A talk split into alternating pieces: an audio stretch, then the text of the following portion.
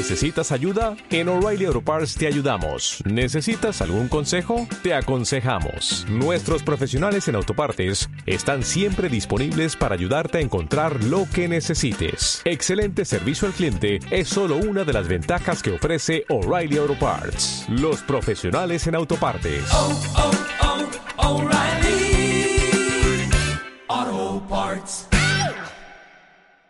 Hola de nuevo y bienvenidos al episodio 13 de la segunda temporada de Mai-chan in Japan.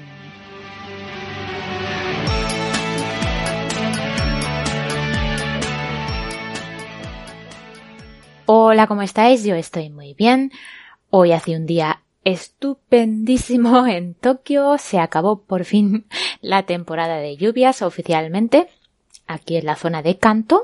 Pero claro, cuando se acaba la temporada de lluvias, eso significa que empieza el calor. Así que hace muy muy buen tiempo, pero bueno, hace mucho calor. ¿Qué le vamos a hacer? Shoganai, como se dice aquí. Y bueno, hoy os traigo la segunda parte de la entrevista que le hice a mi amiga Amanda Siborae. Y como su nombre indica, es una continuación de una primera parte. Esta primera parte, si no la habéis escuchado, os recomiendo que la escuchéis primero antes de escuchar esta para poder entender muchísimo mejor lo que os vamos a narrar, lo que vais a poder escuchar a continuación. Como siempre, os dejaré el enlace en la cajita de descripción, el enlace a la primera parte para que podáis acceder muy muy rápido. Y bueno, no me demoro más y os dejo ya con la segunda parte de la entrevista.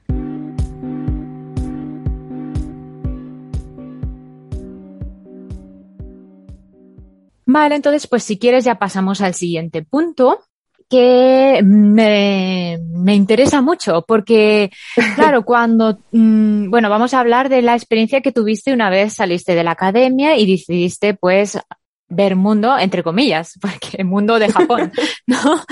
Entonces, claro, eh, como ya saliste de Tokio, ya perdimos un poquito el contacto. Yo por aquel entonces creo que todavía no tenía smartphone, si no recuerdo mal. Entonces eso, ¿no? Ya no nos comunicábamos tanto y sí que luego pues retomamos el contacto, pero creo que nunca hemos hablado así exhaustivamente de este sí, tema. A, través de redes sí, pero mm pero así siempre un poco brevemente, ¿no? Y creo que es un tema muy interesante porque mmm, creo que pocas personas han tenido esta experiencia o si la han tenido, pues no lo han contado, ¿no? Entonces no, creo que no hay mucha información acerca de esto. Entonces, para poner a los oyentes en situación, eh, bueno, tú decidiste, uh, bueno, explícalo tú mejor, porque creo que yo no lo voy a explicar bien, así que te doy paso. Seguro que sí, pero bueno, no. yo lo explico con mucho gusto. Nada, la situación fue que realmente, o sea, yo tengo que ser honesta, económicamente, pues como estábamos hablando, mmm, mis recursos eran limitados, entonces tuve que valorar la manera de, de poder continuar en Japón, ¿no? Eh, pues sin, sin tener que, que invertir mucho más dinero. Entonces, eh, resulta que conocí a un chico que, que, vino a Japón, él era de España también, y era un amigo de un amigo. Él vino pues para hacer una experiencia que resultó ser esta misma experiencia que elegí yo. Digo, mira, pues otra cosa que me ha mandado lo que decíamos, la vida, el karma, el universo, lo que, lo que sí, ¿no? sea. O sea los que, astros. Los astros, no sé, los creyentes, pues eh, cada uno lo que crea. Claro, los kamisama. Y los kamisama, exacto. cada uno en su religión, en su temática. Y bueno, pues me comentó que venía a hacer un programa durante un mes que se llamaba Woofing. No sé si la gente estuviera interesada, yo lo deletreo para que lo puedan buscar. Es eh, W-W-O-O-F y latina N-G. Woofing eh, es una plataforma que la hay en todos los países del mundo, ¿no? Cada país tiene su propia web. Entonces, tú pagas X dinero, es muy poquito por un año, es como una suscripción. Yo creo que en aquel entonces fueron, yo no sé si fueron 30 euros por un año. Ajá. Y me metí a la plataforma de Japón, evidentemente. Entonces, ¿en qué consiste este programa? Eh, hay gente que tiene pues un negocio o una actividad que te ofrece vivir la experiencia a cambio de trabajas unas seis horas, eh, descansas un día a la semana y te ofrecen eh, de manera mm, como, como el premio a tu trabajo, ¿no? Por así decirlo, alojamiento y comida, ¿no? Incluido. No hay una, mm, eh, no, no, te pagan, o sea, económicamente no hay, ¿cómo se diría? Eh, me quedo en blanco ahora. No hay compensación económica. Efectivamente, no hay compensación económica, no es remunerado, pero te compensa porque, mm, aunque no ganes dinero, no estás gastando y tienes cama y alojamiento, ¿no? Claro. Entonces lo vi como una experiencia eh, muy interesante para, uno, salir de, mm, de lo que era, bueno, pues ya la academia la había terminado, me había servido muchísimo para leer y escribir, sobre todo, porque creo que es fundamental. Pero yo soy una persona, por ejemplo, que para aprender un idioma me es más sencillo eh, meterme de lleno ya a, a, utilizar la lengua aunque no la sepa. Yo, a ver, podía leer y escribir, sí, pero hablar es que no tenía ni idea. O sea, realmente me costaba muchísimo, muchísimo. Y bueno, pues dije, es la única manera en la que yo puedo empezar a aprender a hablar japonés. Entonces, los últimos tres meses ahí en Japón decidí eh, adoptar esta experiencia, ¿no? Ya que la había conocido a través de mi amigo y me habían hablado muy bien de ella. Y elegí dos experiencias, en concreto, una de mm, que trataba de limpiar barcos en Okinawa. ya ves tú, limpiar barcos en Okinawa. Wow. Y bueno, la segunda realmente eh, no la tenía clara, fue surgiendo después de la primera, y la segunda fue eh, en una especie de granja o multi, era una granja multifuncional, tenían muchísimas actividades, ¿no? Pero todo tenía que ver con el campo en Miyama, en Kioto. Entonces tú puedes elegir las experiencias. Sí, tú siempre puedes elegir las experiencias, escribes al anfitrión, le preguntas pues si tiene disponibilidad, eh, de dónde eres, qué es lo que buscas, el tiempo que puedes estar y demás. Y pues ellos te, te, acogen, te dan indicaciones de cómo llegar y, tal, y, bueno, pues ya, ya veo. directamente. Entonces hay como un listado, ¿no? Tú ves ese listado sí. y entonces eliges lo que más te conviene y te pones en contacto con el anfitrión, ¿no? Exacto. Mm, ya veo. Eh, hay una serie de cláusulas que está muy bien, ¿no? Que, que eh, el anfitrión está obligado a darte de comer claro. Eh, todos esos días, ¿no? Sí es verdad que algunos mmm, puede que no te den de comer a lo mejor el día que tienes libre y te tengas que ir tú a un combini a comprarte algo si es que estás cerca de un combini. Sí, a mí me pasaron varias cosas, la verdad, tuve varias experiencias. Hmm. Pero el tema de las cláusulas es importante porque algunos anfitriones, incluso siendo japoneses, uh -huh. no todos son tan correctos. Entonces, mucha gente se puede aprovechar, ya sea en Japón, ya sea en España, ya sea en cualquier país. Hay gente de todo. Claro. Y bueno, pues esta experiencia, por ejemplo, voy a hablar de la primera, que fue en Okinawa. Uh -huh. Y bueno, pues yo fui en avión, eh, una compañía económica que, que, hay allí, que la gente, bueno, luego se piensa que viajar en Japón es súper caro y no, tienen low cost igual que nosotros aquí. Eso, ¿Cuál fue eso la, es así. la Peach? Sí, efectivamente, la Peach. la verdad famosa. que muy, muy económica. -huh. Y, y, nada, pues yo lo que hice fue directamente bajar a, Oki, eh, Okinawa, a Osaka Ajá. En, autobús desde Tokio porque me salía mucho más económico, ¿no? Eh, el bus nocturno, ¿no? Sí, de hecho eh, la compañía creo que se llamaba Wheeler Bus o algo, o algo así Muy y es idea. de las más económicas. Uh -huh. Y esa de hecho la conocí a través de, de, nuestra, de una de nuestras amigas japonesas. Ah, uh -huh. que bueno, ya está casada con un español y demás. Y, mm y bueno, teníamos muy buena relación, entonces ella me daba muy buenos tips. claro. y bueno, pues eso. Desde Osaka ya me fui directamente en avión a Okinawa, en concreto a la isla de Ishigaki, que es una de las más grandes, ¿no? O sea, lo que es Okinawa se compone de, de varias islas. Está lo que es la parte norte, que está Naha, que es la, la capital, la, como la isla principal, y yo me fui a las que están lo más lejos posible. Ah, más al sur, ¿no? Más al sur, sí. Uh -huh. eh, están Taketomi, Irimote. Irimote creo que es la última de todas. Están creo muy pegaditas sí. a um, Taiwán. Sí. Uh -huh. Exacto. Y bueno, pues ahí la experiencia empezó en principio bien, conocí al anfitrión, me llevó a comer y demás, y, y, bueno, la experiencia terminó siendo un poco peculiar porque este hombre no hablaba muy bien inglés, yo todavía no hablaba, hablaba muy poquito japonés, entonces yo creo que no nos entendimos bien. Y resultó ser que el trabajo no era exactamente en esa isla, sino en otra isla, creo que era en la isla de Irimote. Entonces, claro, imagínate, yo he terminado mi estancia en Tokio, me voy con todos mis bártulos, tal, y ese día me voy a la otra isla con una mochilita.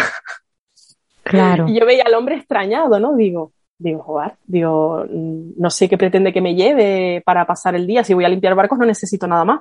Y resulta que la experiencia trataba de quedarme en una especie de apartamento comunitario con otros japoneses que vivían como cinco japonesas y cinco japoneses, hombres y mujeres, y, y me tenía que quedar allí, ¿no? Y además mm, las condiciones eran terribles, en el sentido que tuve que comprar comida en la otra isla. Me lo iban a traer la comida al día siguiente, Wow. porque en esa isla no habían supermercados, bueno, un, un percal.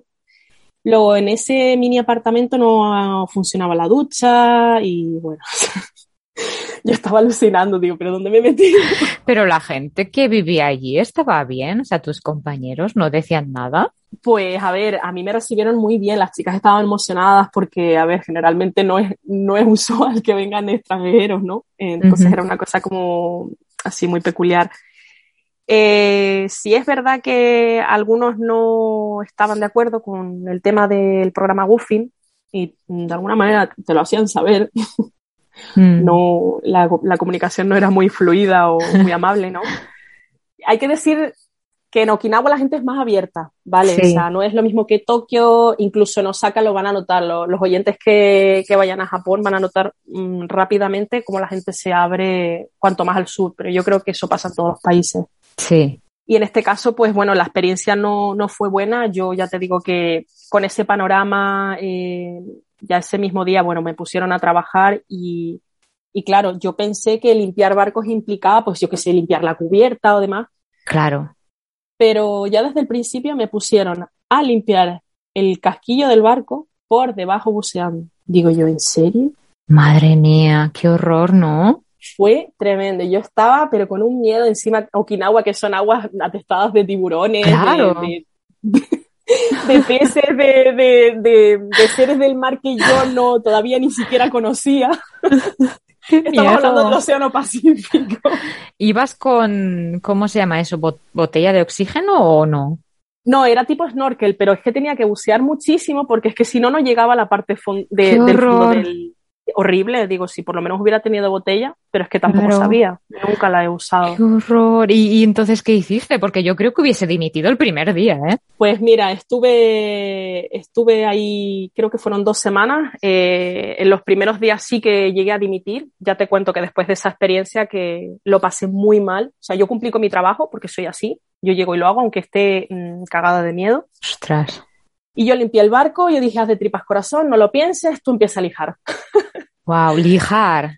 A lijar, es que salía ahí de, de todo tipo de bichos. Madre mía, o sea que eso no lo habían limpiado en años, ¿no? No, no, que va. Además, claro, como empezaba la temporada, iban a empezar a venir eh, todos los turistas, ¿no? Entonces había que limpiar bien el barco. Y lo peor de todo es que me tocó limpiar entre dos barcos grandes con boyas inmensas. Yo no sé, a mí me daba mucha impresión. Yo no estoy acostumbrada a eso. Pero eso tiene que hacerlo un profesional, ¿no? Claro, ahí es donde yo me quedé, digo, pero vamos a ver, mm, digo, esto no lo veo normal, digo, o sea, eh, buffing implica que hagas X tareas que son asequibles a la persona, o sea, que son medianamente sencillas, ¿no? Claro. Y claro, por eso yo pensaba, digo, pues me mandarán a limpiar eh, trajes de buceo, cosas así, ¿no? Digo, bueno, por la experiencia y demás. Pues no, a limpiar el barco por debajo. Guay, alucinando. increíble. Se aprovecharon un montón, ¿no? Eras casi una esclava. Exacto. Y luego lo peor de todo, que era lo que decía yo, que hay gente que no se, que se salta un poco las cláusulas, ¿no? De la plataforma. Ujú. Eh, tanto anfitriones como, o sea, pueden ser cualquier persona, la persona que va de invitada o la persona que te, que te recibe. Mm, Depende de cada persona, ¿no? Yo confío en la honestidad siempre, ¿no? De la gente. Pero en este caso hubieron días en los que no me dio de comer tampoco. ¿Cómo? Y eso no era legal. No, no me dio de comer. ¿Y qué hacías? Pues tirar de combini. Yo los combini los adoro porque de verdad Claro, pero. Eran mi salvación. Claro, tú porque tenías ahorros, pero imagínate, claro, una persona que va allí, a lo mejor no tiene ahorros y va con la, no sé, confiada de Sí. que le van a dar alojamiento y comida y de repente no le dan comida y encima tiene que limpiar barcos por debajo, un trabajo súper físico, Mm, Muy duro, muy duro. muy duro. Madre mía, es que se les puede morir la gente, ¿eh? Ya, yo ya te digo que después de eso dije, ¿qué va? Total, bueno, dimití y, claro, estuve a la espera de, de que me dieran plaza en el siguiente Woofing, así que estuve en una especie de hotel cápsula. Ah, recuerdo eso. Sí, además, yo creo que esa fue la mejor experiencia de, de esa primera parte de, de Okinawa, ¿no? Porque, bueno, estuve en mi capsulita dos semanas. claro. Eran como mini vacaciones. Sí, dije, mira, me lo voy a tomar así, es económico, digo, digo, bueno, tengo muy pocos ahorros y, y bueno, dentro incluso de, de esa desesperación dije, voy a buscarme un, em, ¿cómo se llamaba? Ya ni me acuerdo, eh, un coach surfing Ajá, y digo, mm, para ahorrar, porque ahí ya seguro que no pago. claro. Entonces, bueno, encontré uno de un chico y demás. eh, el chico trabajaba muchísimo, la verdad que estaba siempre agotado, no, no tenía casi relación con él hablando ni nada. Y mm, hacía tal calor en Okinawa, pero tal calor y humedad del 100% que es que yo estaba asfixiada, de verdad. O sea, y en esa casa en la que estuve lo pasé mal. No había aire acondicionado, imagino. No, que va, ni, ni un ventilador ni nada. O sea, no. Ni un ventilador. No, de hecho yo en el hostal tenía un ventilador que me salvaba la vida un poco, ¿no? Así en plan cueva. Pero, pero, estoy alucinando, es que parece que fuiste, no sé, a un lugar de un país en vías de desarrollo. Ya ves. A ¿Pero ver, uno cuando, cuando aprieta la economía, una persona tiene que vivir la aventura pues con lo que tiene, ¿no? Si quiere vivirla. Con Pero todas es que no puedo imaginar que eso esté en Japón. Ya ves. Madre mía, estoy sí. alucinando. Es muy, muy, no sé cómo llamarlo, rural, salvaje, no sé. Sí, sí, sí. es- Hay, hay cosas que son extremas, yo creo, sí. Sí, ¿no? Pero eso es lo bonito de Japón, el contraste que hay de norte a sur. Te lo vas a encontrar eh, Ya ya, no solo en la calidez de la gente, sino en- también en eso, ¿no? Un poco. También los oyentes sabrán que Okinawa fue ocupada por, eh, por Estados Unidos muchos años y la verdad que su influencia, la, si van, la van a notar muchísimo. Y eh, hay muchas zonas que además también están devastadas pues por la cantidad de tifones que hay y demás. Y bueno, Es verdad. es muy peculiar Okinawa. Sí, verdad, es, es otro mundo, ¿verdad? No parece Japón, ¿no? No, la verdad que no. Mm, Sí. Es como, yo lo asemejaría más incluso a irte a Indonesia, Filipinas. O sea, al fin y al cabo está muy cerca, ¿no? De Filipinas, entonces. Sí, Pero bueno, o sea, realmente ya te digo, la experiencia al final eh, en eh, me fui de, de ese alojamiento en el que estaba con este chico, volví al hostal, estuve mucho mejor. También era barato, o sea, y, y la gente era muy amable. Y además había una viejecita japonesa, una anciana, que llevaba un año viviendo en el hostal. Un año. ¿Y ella no era de allí, de Okinawa? ¿O sí? No, no, no era de Okinawa, era de, no lo sé si sería del sur de Japón, de la isla principal. ¿Y sabes por qué estaba allí? Pues yo creo que un poco, casi por lo mismo que yo, ¿no? Era como, yo la sentía como mi, mi alma gemela, pero en vista en futuro a verme con 70 años casi. ¿no? Eres, eh, era como Moana, ¿has visto la película de Moana? Sí, me encanta, me Era encanta. como Moana y la abuela, ¿no? Un poco. Esa- ay, de verdad, mira, me encanta que hagas esa comparación porque es preciosa, es preciosa. Sí, es que me, gusta muchísimo esa película también. Entonces me ha Sí. venido esa imagen. Ay, pues me encanta, me encanta la, la imagen, sí. Sí, porque además Un es de la Polinesia, ¿no? Un poco así como Exacto. Okinawa, ¿no? Ujú. Sí, además ella era, era morenita, se notaba que estaba. Sí, ¿verdad? Es que la gente de allí tocando- son más morenos. Mm. Sí, mucho más, la verdad. Sí. Yo ya te digo, ya no sé de qué zona de Japón era, pero se ve que ella iba a tomar sol y no era de esas japonesas que, que amaban su piel blanca. Y era un amor, de verdad, porque para mí fue como tener a una abuelita allí. Claro. Además, me, nos cuidábamos mutuamente. Habían días en los que yo volvía de excursión y de repente me encontraba que me había hecho la comida. Ay, Eh, sí, era de verdad que un, un cielo de, de mujer. Y, qué bien. y otros días yo le dejaba pues notitas con dibujos y flores o la verdad que fue preciosa la, la experiencia en ese sentido, ¿no? Después del infierno que pasaste, vino, vino el paraíso. De verdad que sí, digo, me moví poco, la verdad. Eh, un día intenté ir hasta una zona de, de, la isla de Ishigaki en bicicleta, se me fue completamente la olla porque era una bicicleta básica. Uh -huh. Y recuerdo a una señora que le pregunté cómo ir hasta ese lugar, de verdad, la cara. Eh, me decía, o sea, eh, me miraba a mí, miraba la bicicleta y repetía el sitio al que iba. Decía, vas tú en esa bicicleta a este sitio. Y, y, otra vez me lo volví a preguntar, ¿sabes? La, la manera esa japonesa de no, sí. no, me saques de mi cuadrado, ¿no? Como diciendo, esta, esta chica está loca. No te quería decir eso, que estabas loca, pero te lo repetía para ver si tú lo pillabas, ¿no? Efectivamente, yo dije, Dios mío, digo, por lo que me acaba de decir, que, que a lo mejor no tengo que continuar en bicicletas. No supiste leer el aire, como se dice aquí, ¿no? No, no, efectivamente, no lo supe. Yo seguí con mi bicicleta y al final se me pinchó una rueda, tuve que bueno, bueno, es que otra de esas odiseas, ¿no? Eh, tuve que volver a dedo con, con, un señor en una carretilla que me puso la, la, bicicleta. No recordaba dónde estaba el hostal, todo un poco de memoria visual. ¡Wow! el hombre muy amable, iba además escuchando música japonesa de los años 40 que me pareció, vamos, lo más. Ahí entre campos de arroz, digo, pff, digo, vaya experiencia, tío. Sí, sí, ¿eh? Menudas aventuras tuviste allí en Okinawa, ¿eh?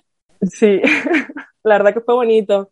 Yo para animar a la gente a que sí que es verdad que hay que protegerse, ¿no? Y sobre todo nosotras como mujeres, mm. es más difícil. Yo quiero que pierdan el, el miedo a viajar solas, ¿no? Mm -hmm. eh, pero siempre protegiéndose y con cabeza, informándose previamente de los sitios a los que van y, mm. y de las zonas en las que se mueven, por supuesto. Sí.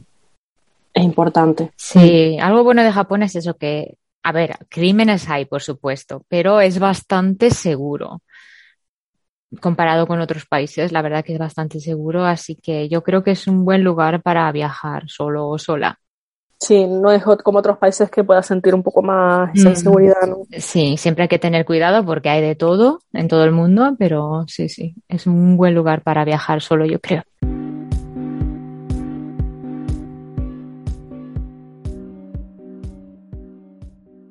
Y bueno, pues después de esta experiencia, lo que os comentaba antes, que me dieron plaza, como quien dice, en, en este sitio, en esta granja de, de Kioto, y, y, bueno, ahí estuve más tiempo realmente. ¿Y cómo fue? Cuéntanos. Precioso, o sea, de verdad, con lo que a mí me encanta la naturaleza, que además la gente que me sigue en, en Instagram, que sigue mi trabajo, lo ve porque es el, básicamente lo que, me, lo que me inspiro, sobre todo pues es que era un, un lugar idílico con típicas casas eh, japonesas antiguas de estas de, de, techos de paja y demás. Uh -huh. Todo muy rural y de hecho el baño tenemos que calentar primero el, el ofuro, o sea, era una gran bañera de, de, estas de piedra y calentábamos con madera, con leña por debajo el agua ah, antes de bañarnos. Eso sale en Totoro, ¿no? Creo que calentaban la bañera sí. así. ¿Verdad? Exacto, igual, mm. igual que en Totoro, o sea, para mí las experiencias sí. vivir un poco las películas de Ghibli y... ¡Qué bueno! Muy bonito. Muy, muy rural, ¿no? Muy rural todo, sí, aparte, bueno, la, la cocina sí tenían una cocina normal, porque era un complejo, bueno, en el que ofrecían varias experiencias de restaurante, eh, pues yoga, masajes, música, eh, hacían conciertos a veces, eh, la verdad que era una zona preciosa, ¿eh? De, para disfrutar lo que es el Japón de tradicional. Ajá. Y luego, pues, rodeado de bosques de bambú, mm, naturaleza viva absoluta. O sea, creo que había muy poquitas casas, todo rodeado de arrozales. Eh, vi animales que no había visto en mi vida, maravillosos, de verdad. O sea, empecé a aprender un, un, muchísimo sobre la naturaleza, a comprenderla más, eh, no sé, la verdad que fue, fue una experiencia extraordinaria aquella, ¿no? Y me enamoré todavía más de la, de la naturaleza, porque a mí me tocó, bueno, pues trabajar en el huerto, estuve también ayudando a, tenían tema de carpintería, ¿no? Uh -huh. De hecho, muchos, eh, mucha gente que iba como yo también. Eh, habían japoneses también que querían hacer la experiencia woofing, pero eh, por ejemplo, había un chico que quería ir a aprender carpintería, ¿no? Con el, el marido de la, de la mujer que estaban en, en, en este buffing, Ajá. que ofrecían esta experiencia. Y a cambio, pues lo mismo, pues alojamiento y comida. Y nos quedamos los dos en la misma cabaña que estaba dividida por una, por una pared de madera. Y los dos dormíamos en futón y demás, la verdad que era muy bonito. Y pues compartíamos todos nuestra experiencia. Además, resultó que este chico había estado muchos años atrás en Italia, a veces me hablaba un poco italiano, la verdad Qué que era bueno. muy Sí, era muy divertido. Y la verdad que para ser japonés, sí he de decir que la- es de la zona de canto que la gente es más abierta, pero él en concreto, la verdad que era, mm, a mí me parecía de todo menos japonés, ¿Por qué? porque era muy abierto, siempre Ah. hacía, no lo sé, me pareció muy diferente el trato con él, ¿no? Más, más natural, quizás. Igual que con la chica, la chica era más o menos de nuestra edad, un poco más mayor, Sí, y había estudiado también en el extranjero, entonces claro. Se nota. Sí, se nota. Cuando tienen Mm. interés por el extranjero o han vivido en el extranjero, sí, se nota bastante. Es otra mentalidad. Exacto. Pues lo que comentaba antes que, que no pude vivir en Okinawa porque, claro, como me marché, no, el programa realmente no lo viví. Claro. Aquí sí, aquí trabajaba de martes a domingo y mi día de descanso era los lunes. Entonces, si yo quería ayudar a lo mejor en algo, aunque fuera mi día de descanso, que los japoneses son así, descanso entre comillas, Ya, ya. ya, ya sabes, ¿no? Siempre te Sí. dicen, oye, puedes cocinar o puedes hacer algo. Y además, como yo cocinaba comida española, les encantaba y tiraban mucho de mí. bueno, pero si luego te dan de comer, pues no hay problema, sí, ¿no? sí, sí. Sí, no, además allí sí que me dieron bien de comer, la verdad. Eso te iba a preguntar allí, no, no pasaste hambre, ¿no? No tanto, a ver, sí que es verdad que las cantidades no eran muy grandes, que muchas veces tenía que tirar de combini, uno que había, tenía que ir en bicicleta hasta el combini ese que había al lado de, un- de una pequeña escuelita. Pero, pero bueno, pero bien. Es una cosa que me fascina mucho de Japón, que hasta en el lugar más remoto hay combini. Hay combini. Y a veces más de uno, ¿eh? Sí, sí, es La verdad fascinante. que es fascinante. Yo siempre Sí. lo recalco porque me, me- me- es que me encanta, la verdad que fue un salvavidas. Sí, te salva la Japón. vida. Sí, sí, el combini te es salva la económico. vida. Sí, a ver, bueno, eh, es más caro que un supermercado, quizá, pero no es una cosa eh, de lujo. No, no, no, para nada. Pero que es asequible al fin y al cabo, ¿no? Si tienes hambre te comes un onigiri o un sumo, que tampoco están así muy caros y demás. Y Exacto. He llenado la pancita. Y claro, es- importante. Eso, eso. Y bueno, claro, lo de las cantidades es que, claro, las cantidades de comida aquí en Japón, las raciones son Sí. muy pequeñas en comparación a las raciones en, en nuestros países, ¿no? Yo creo que en España comemos demasiado, desde mi punto de vista, ¿eh? Sí, además eh, ellos lo dicen, aunque yo también veo a los japoneses que comen no solo mucho, sino muy rápido. Pero Eso claro, sí es verdad. Pero se mueven mucho, yo Sí. creo que por eso lo queman. Son muy activos, pero sí que es verdad que las raciones son más pequeñas. Quizá comen más veces al día, pero las raciones son más pequeñas. Yo eso lo veo mucho eh, con mis estudiantes cuando se traen el bento. Ujú. Pequeñísimo. Yo ahora ya me he acostumbrado. Y de hecho, es otra cosa que me gustaría comentar en el podcast también, cómo ha cambiado pues un poco mi estómago y también cómo ha cambiado mi, no sé cómo llamarlo, mis papilas gustativas, ¿no? O tu forma de relacionarte con la comida igual. Sí, exacto, mi apreciación de los sabores, ¿no? Eh, bueno, no me quiero extender porque este es tu podcast, tu entrevista. Bueno, ya ves, si es que además yo, que soy una persona que habla generalmente un poco rápido, ya lo No. siento si No, no, si no, no que me va. seguir. eh, Que va para nada, para nada. Y nada, eso, que, que bueno, al principio me parecían las cantidades muy pequeñas, las raciones, pero bueno, ahora ya me he acostumbrado y de hecho cuando vuelvo a España, pues tengo problemas porque claro, eh, las raciones, tanto en mi casa como en los restaurantes, son enormes para mí. Y entonces, claro, Claro. la gente se queda muy sorprendida cómo no te puedes acabar este plato, ¿no? Ay, que comes muy poco, siempre me dicen. Y bueno, quizás sí, ¿no? Para ellos sí, pero no sé, es, es por eso. ¿no? estómago se ha reducido un poco a, sí. a la mitad, pero es que es normal, Mm. o sea, yo lo veo lógico. Sí, sí. Mm, has sí, adaptado. Sí, Mm. exacto. Y entonces, pues volviendo al tema de tu experiencia en, eh, ¿cómo era el nombre del lugar? Mo- El lugar se llamaba eh, Miyama. en. Miyama, mm, en Kioto. Ujú. Entonces, en general, todo muy bien. Aquí no tuviste ningún Sí. tipo de problema. Mm, la verdad que en general no. Sí que un día es verdad que mm, es que hice muchísimas actividades, ya te digo. Un día estuve plantando arroz. Previamente eh, no tuve malas experiencias con los anfitriones, pero sí tuve muchas anécdotas a nivel de, a ver, estás en el campo y en otro país. Los animales no son los mismos. Mm. y hay peligrosidad, por así decirlo. Claro. Entonces, eh, una de estas anécdotas, por ejemplo, fue em, eh, que estábamos preparando el campo de arroz para sembrar, ¿no? Y bueno, pues había que estar eh, a remover la tierra y demás. Y me tocó una, una herramienta que yo ya la había visto usar a mi padre, que a mi padre también pues, le encanta cultivar y demás. Igual me viene un poco también de ahí, todo queda en casa. y bueno, pues yo cuando empecé a arar la tierra con esta máquina, yo le comentaba, digo, mm, eh, falta el pie central, ¿no? Que es un poco el que te, el, que te, te, frena para que no se te vaya la máquina. Pues el hombre estaba convencido de que no iba. Y claro, entonces tú imagínate mi esfuerzo de tienes que cumplir con lo que te han mandado, pues si no, no comes.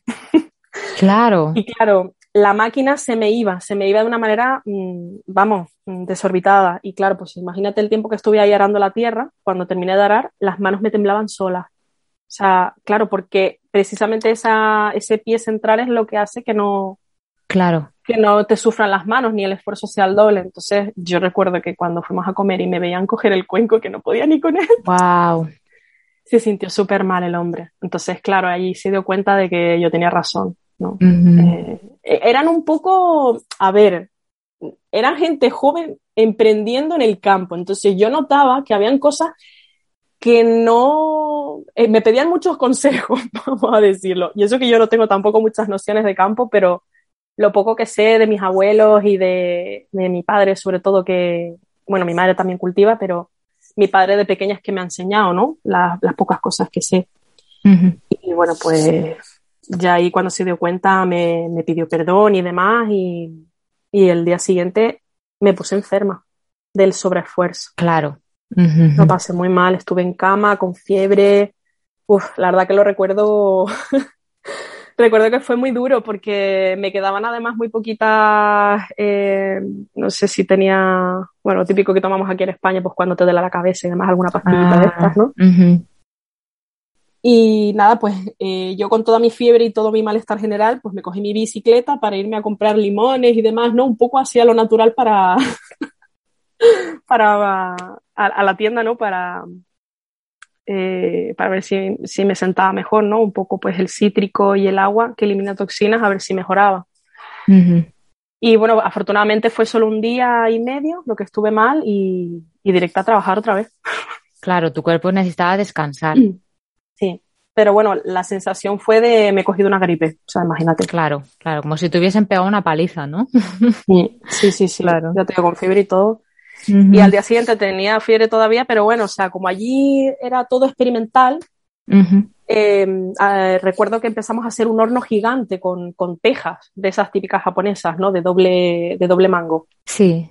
Y pues ahí cargando también, con la fiebre, cargando tejas. Madre, mía. Pero el día que estuviste mal, eh, o sea, mal, mal, mal, ¿ese día trabajaste?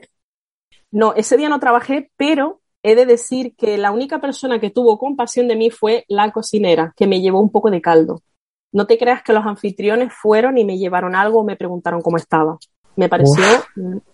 Sí, ¿no? Me pareció muy japonés porque tú sabes mejor que nadie que allí, aunque estés enfermo, trabajas. Sí, es verdad, sí, sí, sí. Pero es que yo no, no, además ni siquiera había sido responsabilidad mía lo que había pasado y, y la verdad que digo, mira, si no como un día me da igual. Pues sí. Pero yo no soy japonesa, soy española y yo necesito reposar. O sea, no puedo trabajar. Quizá pensaron que lo haces un poco como venganza también, que realmente no estabas tan mal, vete tú a saber. Mm, pues yo no lo sé, ahora que lo dices, a lo mejor pensaron eso, ¿no? Puede ser. Pero al día, sí que es verdad que a lo mejor cuando vino la chica, la cocinera a traerme el caldo, ella me vio fatal, es que, no estaba casi delirando. Mm. y ahí sí recuerdo que después vino la anfitriona un segundo, pero la vi como que no se lo creía mucho. Pero ya cuando me vio la cara, dijo, ah, bueno, vale, sí, está mala. enferma, enferma. Yo tengo dos teorías. Una, que no querían molestar y la otra es que, bueno, pues que no le sentó muy bien, ¿no? Lo que tú dices, que la cultura de aquí de trabajar aunque estés malo, ¿no? Mm. Yo creo que sí, sí. Mm. Puede ser. Tú, tú además, yo estuve solamente un año, tú ya llevas muchísimos años. O sea, que tú podrías sacar, yo creo que más conclusiones incluso de esa, de esa anécdota, ¿no? Sí, ah, pues bueno, no estaba, no estaba allí, entonces tampoco puedo decir nada seguro, pero sí, por lo que me cuentas, son las dos teorías más factibles, yo creo. Yo ahora lo veo con perspectiva, pero en aquel momento, claro, yo dije, Dios mío, que no piensen que no quiero trabajar. Mm. Además, ella me contaba pues que habían habido otros, eh, otras personas que habían ido igual que yo y, no querían trabajar descaradamente. Claro, sí, seguramente pensaron que eras una floja, ¿no? o algo así. bueno, pues, pues perdón, yo, yo no por echarme flores, pero no sé la cantidad de gente que habrá ido allí, pero estoy segura que soy de las que más ha trabajado. lo Seguro. lo sé, lo sé. estoy, segura, vamos. fue, increíble. Increíble. Si ya habían tenido la experiencia de otras personas, pues mira. Claro, yo entiendo que tuvieran un poco ese, ese miedo, ¿no? De a ver qué va a ser esta persona. Claro. Pero yo iba a trabajar. Claro, y bien que trabajaste, ¿no? Que harás un poco con esa máquina defectuosa. Madre mía, de verdad. O sea, construí mm. un horno, eh, limpiaba todo el, limpiaba toda la casa, hice de camarera, mm. eh, ayudé de pinche de cocina, eh, hacía un montón de recados para la casa entre, entre otras casas, eh, no sé, de todo. Lo de la madera también, ¿no? Es verdad, eh, mm, pintaba la, eh, trabajaba lo de la madera, llegué incluso a pintar un poco la, la casa por fuera un montón de, cosas. Bueno, un poco, media casa. sí, así que no, no se pueden quejar, ¿eh? No pueden tener queja. de verdad que las personas que me estén oyendo, no, no exagero, incluso intento hacer, eh, minimizarlo. como posible. Ser un poco humilde, ¿no? sí, sí. Pero porque disfruté muchísimo incluso de, todo eso, me gustaba todo lo que hacía y me aportó muchísimas cosas positivas, sí. Además, además estamos hablando de solo un momento negativo que hubo, ¿no? De todo lo demás fue muy positivo por lo que nos has contado. Sí, realmente todo y teníamos mucha libertad, yo me iba con la bicicleta mis días libres por ahí, er, era mi día favorito, de verdad. Eh, fue cuando me enamoré de los Uguisu, que es mi, ah. mi pájaro favorito, que hablo mucho de él y, y lo represento mis ilustraciones. Sí, es verdad, sí, sí. Y disfrutar de la naturaleza, básicamente. Claro. Hablar con los lugareños y, y no lo sé, el contacto con la naturaleza a mí me dio la vida, de verdad, fue precioso. Mm. Estabas en tu salsa, como pez en el agua. Exacto. Ya veo. Vale, entonces si te parece bien, vamos a pasar al siguiente punto, que es el de los choques culturales. Entonces, ah, bueno, ya nos has explicado, narrado algunos de los choques, por decirlo de alguna manera, que tuviste, pero ¿hay algo más?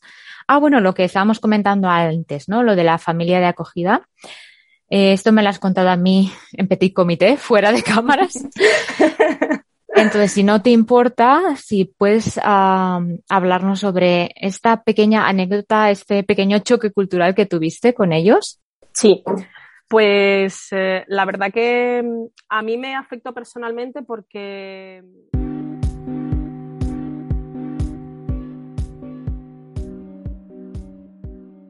Vale, lo vamos a dejar aquí porque ya llevamos un buen rato de entrevista y porque como veis hemos cambiado de tema o de bloque, mejor dicho, y eso me gustaría dejarlo ya para la tercera parte, que intentaré tener la lista lo antes posible. ¿Qué os ha parecido lo que habéis escuchado hasta ahora? Toda una aventurera, Amanda, ¿verdad? La verdad es que es una experiencia increíble la que vivió con este tema del goofing. Tuvo sus momentos malos, pero también sus momentos buenos. Y bueno, es algo que yo quería tratar, que, que tenía muchas ganas de que ella nos contara esta experiencia que tuvo, porque bueno, es algo que no se oye mucho, hasta donde yo sé, quizá sí hay mucha información y yo no la he encontrado. Y bueno, creo que es un tema muy interesante para aquellas personas, bueno, que quieren venir a Japón y tener una experiencia diferente. Y a través de Amanda, pues habéis podido conocer los pros y los contras, ¿no?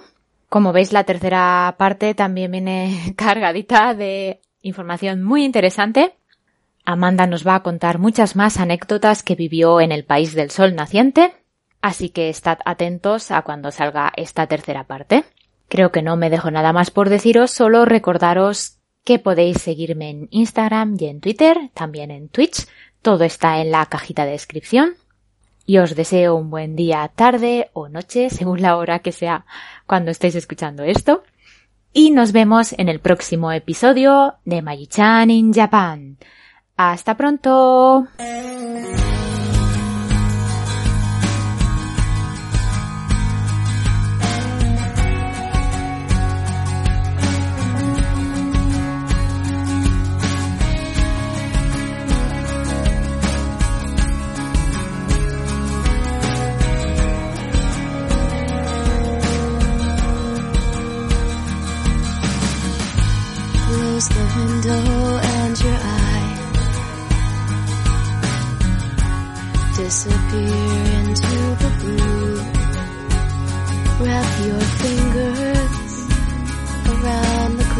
Escape.